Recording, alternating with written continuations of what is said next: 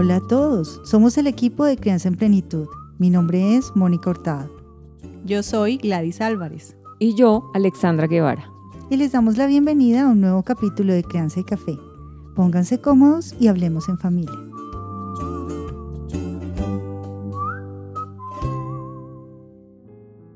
¿Cómo ser amables sin ser permisivos? ¿Cómo ser firme sin ser autoritario? ¿Cómo obtener ese equilibrio del que hablan en disciplina positiva?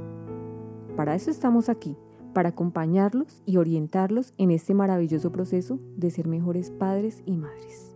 Algunos padres creemos que ser amables significa complacer a nuestros hijos, pues nos mueve el miedo a ser punitivos pero ser amable significa ser respetuoso y no sobreprotegerlos. Cuando empezamos a incorporar disciplina positiva, muchos caemos en un extremo o en el otro. Hoy hablaremos de cómo lograr ese equilibrio. Conecta con tu hijo. La amabilidad y la firmeza son esenciales para la educación de los hijos. Lo que pasa es que parecen a veces contradictorios o así lo percibimos y realmente son complemento. Si ejercemos cada uno de estos aspectos en la relación con nuestros hijos, y yo me atrevería a decir que en toda relación importante de nuestra vida, saldrían otras habilidades y virtudes que enriquecerían más aún toda interacción personal y social. Cuando hablamos de amabilidad, verdaderamente estamos hablando de respeto por el niño y cuando hablamos de firmeza, estamos hablando de respeto hacia nosotros mismos. En realidad nos resistimos a veces porque fuimos criados en un modelo autoritario en el que la amabilidad estaba prohibida. Y si fue modelo permisivo, ¿qué es eso de firmeza? Veamos entonces cómo ser amable con el niño lo hace sentirse él más respetado y nosotros ser más respetados. Pero sobreproteger no es respeto, eso es limitarlo. No es respetuoso tampoco estarles evitando toda incomodidad o frustración, pues eso les quitará la oportunidad de desarrollar habilidades como la iniciativa, la creatividad, la solución de problemas, la tolerancia, el autocontrol. Como dice Jane Nielsen, es respetuoso creer en ellos, confiar en ellos mismos, ayudarles y sobrevivirán a esas frustraciones y desarrollarán además sus capacidades en el proceso. En relación con eso, Moni, yo recuerdo que mi papá decía que él no mostraba afecto a sus hijos porque al hacerlo eh, nosotros le íbamos a perder el respeto. Y eso es una idea que de pronto parece que es anterior a nuestros tiempos, pero yo creo que muchos todavía traemos eso metido en, nuestro, en, nuestra, en, nuestros pensamientos, en nuestro chip. Y aunque digamos que no es así o, o no lo afirmemos enfáticamente, creo que muchas veces actuamos conforme a eso. Es muy cierto. Pues yo les cuento desde mi experiencia personal con mi hija mayor, que en este momento tiene 18 años. Cuando ella estaba pequeña, yo actuaba desde la firmeza. Y yo sentía que el que ella me tuviera miedo era sinónimo de respeto. Y yo no veía eso como malo. Hasta cuando ya empecé a vivir este, este, este proceso diferente con Sarita, que es mi hija menor, de, de entender que hay que también darles el tiempo a ellos, validarlos, respetarlos, ponernos en, los zapatos de ellos. Ahí, ahí cambió todo. Hice como el chip. Pero yo realmente en ese momento pensaba que eso era normal, que estaba bien, que ella me tuviera miedo. Qué importante y qué es cierto, ¿no? Creo que todos en algún momento lo, lo hemos vivido. Entonces recordemos, si es respetuoso, mostrar empatía, comprender sus sentimientos, escucharlos, validarlos y darle la oportunidad también de que se equivoquen y aprendan de sus errores.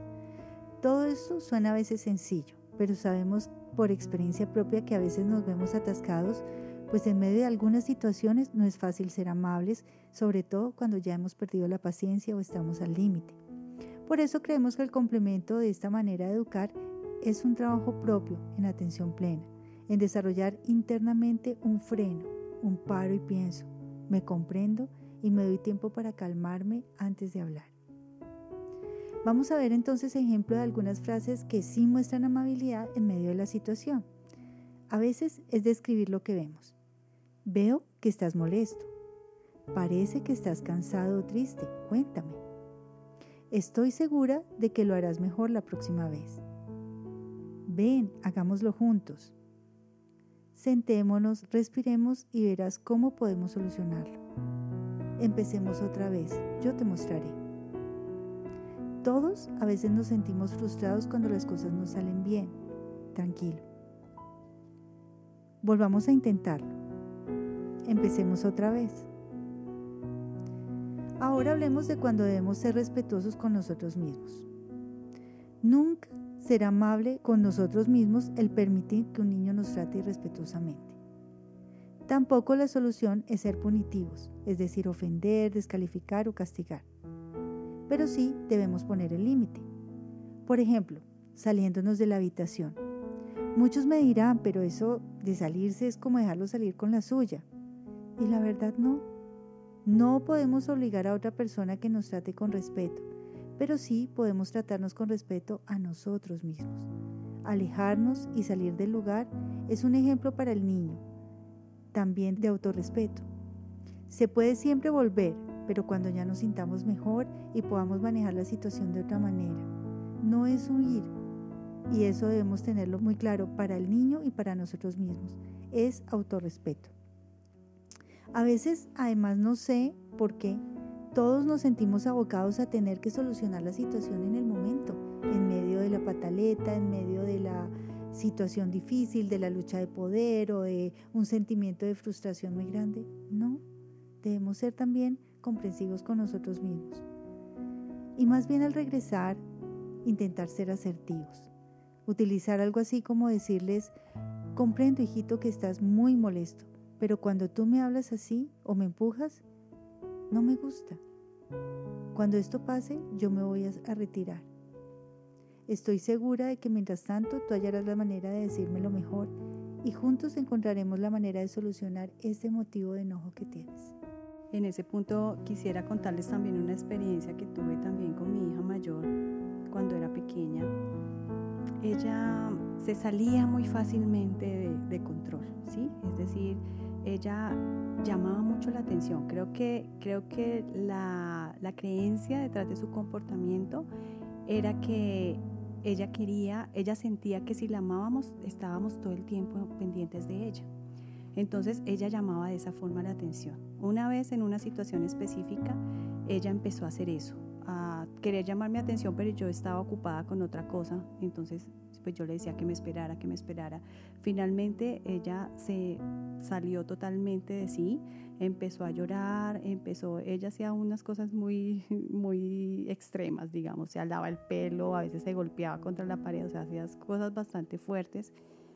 Y eh, yo en ese momento lo que hice fue que dejé de hacer lo que estaba haciendo. Yo ya había probado todo, ¿no? Hasta ese momento.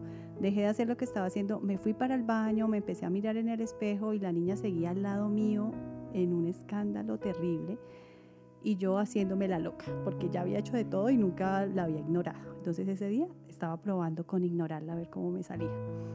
Y en un momento la volteé a mirar y la vi pero totalmente desencajada. O sea, la vi pálida, la vi, yo me asusté. Y el susto mío me llevó a que la abrazara. Y cuando yo la abracé, ella empezó a calmarse poco a poco. Cuando ya se calmó, la misma niña, yo creo que mi hija no tenía más de cuatro años en ese momento, ella misma me dijo, mami, por favor, cuando me dé eso, ¿me puedes abrazar? O sea, ella me dio la solución. Y eso fue lo que empezamos a hacer, porque ella no podía manejar esa situación. Entonces estaba buscando, era una forma de poder hacerlo. y la encontró diciéndome, abrázame. y así yo me voy a calmar. Exactamente. Eso es muy cierto. Ellos a veces nos enseñan. ¿no? Y es que con respecto a eso, Gladys, eh, la neurociencia también, y pues eso digamos que también es parte del desarrollo de nosotros como seres humanos, pero nuestros hijos siguen conectados a nosotros. Entonces, cuando los niños escuchan el corazón, el latir del corazón de la mamá, empiezan a calmarse. Así es. Entonces, por eso es que hay tanta conexión los abrazos generan eso. Es como una conexión que viene desde el, desde el vientre, desde, desde, desde, cuando eran un frijolito. Entonces, claro, o sea, eso es una potencia. Y a veces hay gente que dice, no lo voy a abrazar porque no se lo merece. Sí, pero no se imaginan, pero no se imaginan todo lo que genera eso, seguridad, confianza, tranquilidad, es poderoso. Y el saber que hay otra persona que me ayuda en algo que yo no estoy siendo capaz de hacer, pero hay otro que está ahí para ayudarme. Y eso es tan cierto, y fíjense que tiene tanto que ver con nuestro cerebro. Eh, mi hija nació con un tema de inmadurez sensorial, entonces ella solamente se calmaba o las sensaciones que le brindaban tranquilidad y autocontrol para no estarse moviendo era el peso. Entonces para ella era muy importante que uno le diera la mano, que le pusiera un abrazo o lo abrazara o le pusiera la maleta, inclusive ella andaba con la maleta puesta cuando estaba en el jardín, porque eso era lo que le daba tranquilidad. Hablemos ahora de la firmeza. Muchos creemos que la única manera de ejercerla es el castigo, los sermones, las quejas o generar culpa, pero no es así. La firmeza con amor significa respeto por el niño. Pensemos en una palabra que usamos frecuentemente, los límites. Los límites generalmente son decididos por los adultos, pero pensemos que en realidad tienen un propósito. ¿Y cuál es? Los límites existen por la seguridad del niño y por su aceptación social. Los límites deben ir de acuerdo a la edad. Por ejemplo, antes de los cuatro años a veces les ponemos límites como si fueran grandes y pensemos que el respetar el turno, el dejar cada cosa en su lugar, el que lo que se inicia se termina, o que hablemos uno a la vez, o que no podemos jugar con electricidad, o no subirnos en tal lugar o tal otro, son suficientes límites y son los que ellos realmente entienden hasta ese momento. Cuando ellos se interiorizan, vienen otros. Con el paso del tiempo entonces ya explicaremos más las razones para haber generado ese límite podemos explicarles por qué es importante comer, por qué es importante descansar, por qué es importante ir al colegio. Y eso va a ayudarles a ellos a madrugar con más ilusión, a bañarse más rápido, a tener una motivación para hacer las cosas y así ellos van a saber lo que esperamos de ellos y van a actuar en consecuencia. Cuando los niños se sienten involucrados, ya sabemos que comprenden más y mejor y podemos también demostrarles qué se negocia y qué no se negocia. Si eso lo empezamos a hacer desde pequeños, créanme, en la adolescencia va a ser mucho más fácil para ellos entender el por qué deben reportarse dónde están, con quién están, a qué horas llegan, cómo se van, cómo regresan, y entender que todo lo que tenga que ver con su seguridad, con su salud, con su bienestar, no es negociable. Comprendo, por ejemplo, que estás viendo una película pero este es el momento de dormir. Mira, la aguja ya está en el número 8. Así es de que no vamos a ver más televisión. Y mantenernos en el no, esa es otra manera de demostrar firmeza. Porque a veces nosotros dejamos que ellos, como dice eh, Gladys en el ejemplo, ya de cansancio, termine uno cediendo y ellos obteniendo lo que quieren. Entonces no es no corto, breve, y a veces es actuar primero.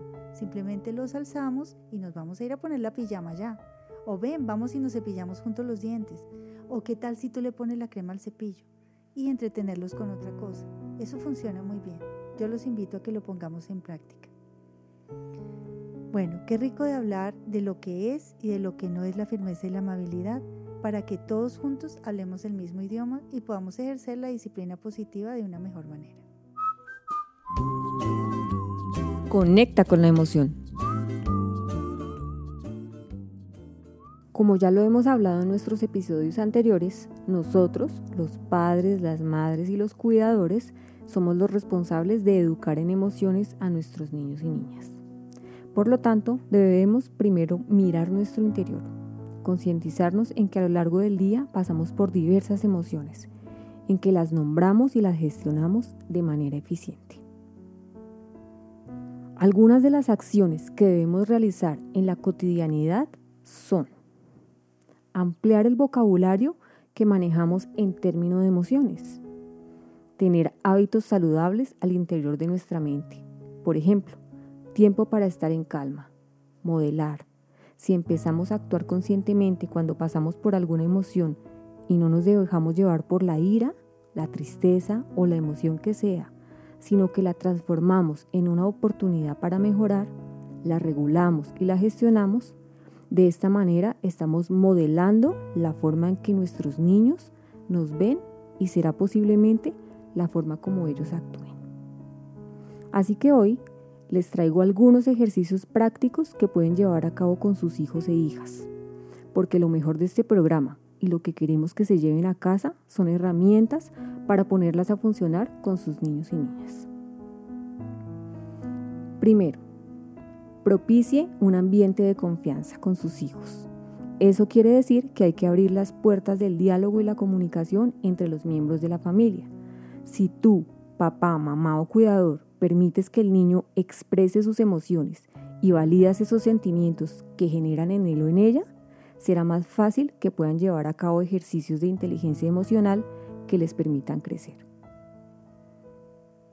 Y tú pensarás, pero ¿cómo hacemos esto? Permíteles que se expresen y déjales tiempo si es necesario. Recuerdan que esto es un proceso y así como alguna vez aprendieron a caminar, asimismo aprenderán a expresar sus emociones. No los presionemos. Segundo, y ya lo hemos dicho muchas veces, valida sus emociones. Dentro de nuestra cotidianidad, aunque no nos damos cuenta, terminamos desvirtuando sus sentimientos y emociones con frases como no te pongas bravo, no llores. Eso no es para tanto, eso no es para que te pongas así. Lo que en realidad ellos están pensando cuando escuchan esas frases es que no son importantes para nosotros. Así que empieza por cambiar esas frases por entiendo que te molestes. Vamos a calmarnos y luego conversaremos. O si está llorando, abrázale, toma su mano, dile que entiendes que esté triste, que cuenta contigo. Imagínate, Alexandra, si eso lo aplicáramos con nuestro esposo o nuestra esposa en medio de una discusión. Se solucionaría todo, igual con nuestra mejor amiga o nuestro mejor amigo. Es tan fácil a veces comunicarnos de esta manera sencilla, validando el sentimiento del otro. Y salirse de esa lucha de poderes, donde terminamos peleando y armando todo un, show de cosas que se salen de control. Y aquí mira que es importante recalcar eh, la importancia de ponernos en el lugar del niño, o sea, de pensar cómo nos sentiríamos nosotros si estuviéramos tristes o enojados y alguien nos dijera, nos dijera, ay, pero es que no es para tanto, ay, pero ya, cálmate, tranquilízate. Ah, el solo hecho de que a uno le digan tranquilízate cuando uno está súper enojado es como un insulto. Sí, como que no me entiende, como, que cállate. así los niños así mismo también se sienten. Entonces, bueno, también vamos a analizar el contexto y diferenciar entre emoción y comportamiento. Recuerden que hay que validar la emoción, pero no siempre el comportamiento. Eso quiere decir que en nuestras frases debemos incluir consecuencias naturales y consecuencias lógicas dependiendo de la situación. Entonces, por ejemplo, yo entiendo que estás enojado, pero golpearme y darme patadas no está bien. Voy a estar en mi cuarto para calmarme Tú puedes hacer lo mismo. Más tarde hablaremos de la situación. No olvides que sobre todo a la ira hay que darle un tiempo de enfriamiento. Recuerda que el cerebro está desconectado de su parte racional y está actuando desde el cerebro primario. Otro ejercicio es una habilidad para implementar en educación emocional es la capacidad de ser conscientes de lo que sentimos tanto nosotros como los demás, incluidos nuestros niños y niñas. A esta habilidad se le llama percepción y para involucrarla con nuestros hijos y hijas les proponemos estos ejercicios que podemos realizar a manera de juego. Primero, dentro del tiempo exclusivo que ya hemos hablado, que les damos a nuestros niños y nuestras niñas en casa, ¿qué tal incluir actividades manuales? A ellos les gusta muchísimo y pueden llegar a su cerebro mucho más fácil. Otra actividad puede ser enseñar a los niños y a las niñas las emociones básicas. ¿Cuáles son esas? La alegría, la tristeza, el enojo y el miedo. Hacer caritas en las que se dibujen las diversas expresiones. Tal vez ponerles un color diferente. O qué tal si buscan en revistas y caricaturas las emociones de los personajes. O si están viendo un programa de televisión o una película que les guste, pregúntenles a los niños, ¿qué emoción está sintiendo este personaje? ¿Por qué actúo así? De esa manera los vamos educando emocionalmente. ¿Qué tal si juegan en casa a disfrazarse de alguna emoción y los demás adivinan cuál es? Imagínense todo lo que se puede hacer en familia. Y cuando los niños ya entiendan y reconozcan las básicas, es bueno empezar a trabajar las que son más complejas de entender, algunas como la frustración o la envidia o los celos. Bueno, y nos gustaría que nos escribieran en nuestras redes sociales o en nuestra página web cómo les va con la implementación de estos ejercicios en casa, qué otros se han inventado para educar en emociones a los niños, qué cambios han visto. Conecta contigo.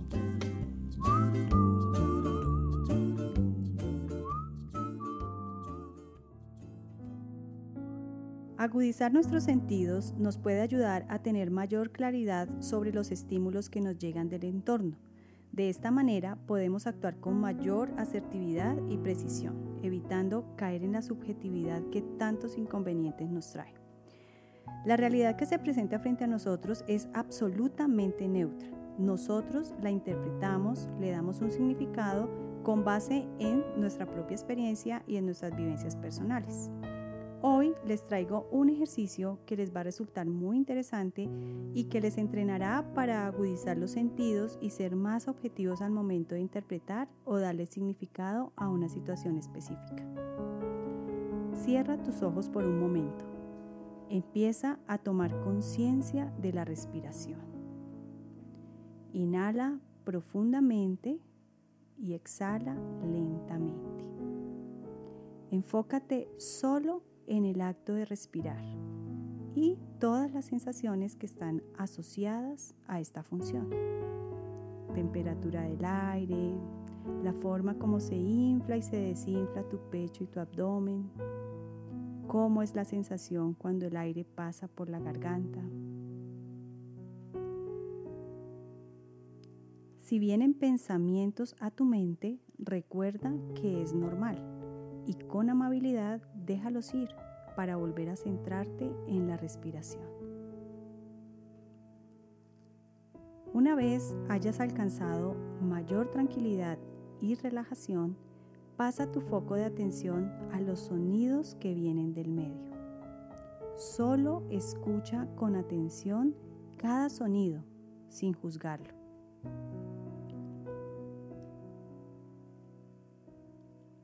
Ahora pasa tu atención a los olores que percibes.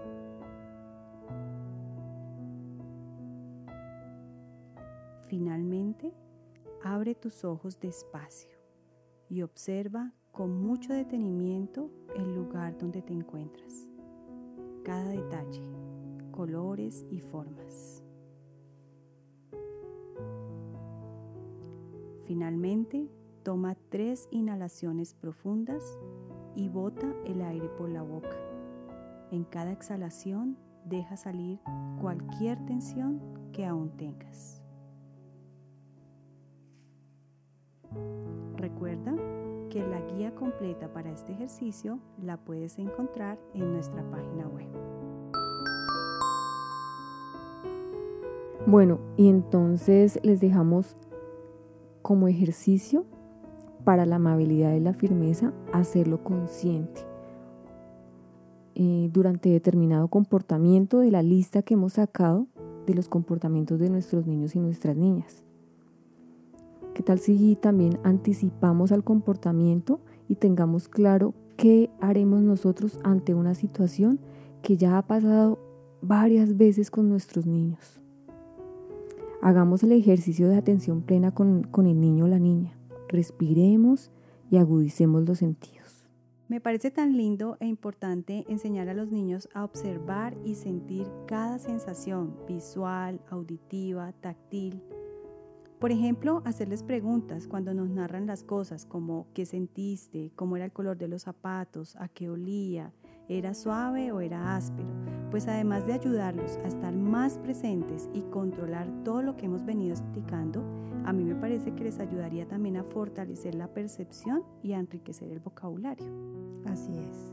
Mañana hablaremos del tiempo fuera positivo, de las preguntas abiertas y cómo aprender de los errores. Hemos finalizado la sesión de hoy de Crianza y Café con Aroma de Familia. Los esperamos mañana Y recuerden, la paz en las familias es la paz en la sociedad. Síguenos en nuestras redes sociales, Facebook e Instagram como arroba crianza en plenitud y en nuestro sitio web www.crianzaenplenitud.com.